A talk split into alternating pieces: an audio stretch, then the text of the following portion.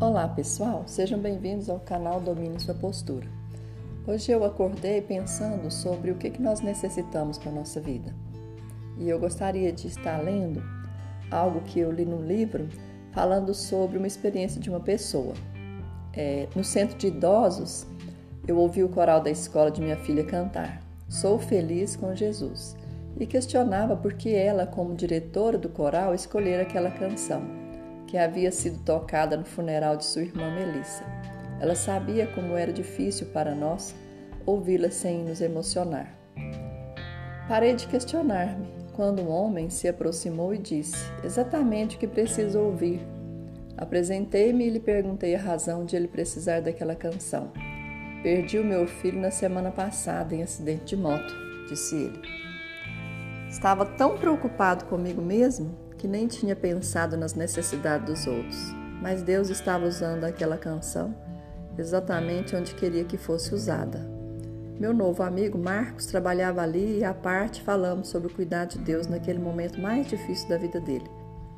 Em todo lugar há pessoas necessitadas e às vezes nós temos de deixar de lado nossos sentimentos e planos para ajudá-las. Uma maneira de fazermos isso é nos lembrarmos de como Deus nos confortou em nossas provações e dificuldades, para podermos consolar com a consolação com que nós mesmos somos contemplados por Deus. Como é fácil enxergar só os próprios interesses e esquecer que alguém bem perto de nós possa precisar de uma oração, uma palavra de conforto, um abraço ou o dom da misericórdia, em nome de Jesus.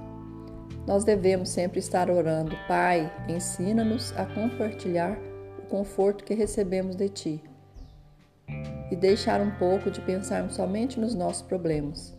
Até porque, quando nós nos distanciamos dos nossos problemas, nós vemos que realmente há, há outros problemas maiores que os nossos.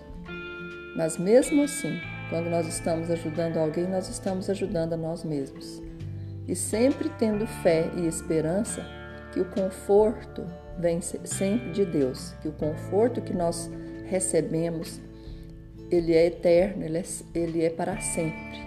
Sempre nós vamos receber esse conforto. E um dia vai passando, o outro também, e nós vamos entendendo que nós podemos sim vencer todas as dificuldades, recebendo o conforto do Espírito Santo. Por isso que o conforto que nós recebemos, ele deve ser compartilhado.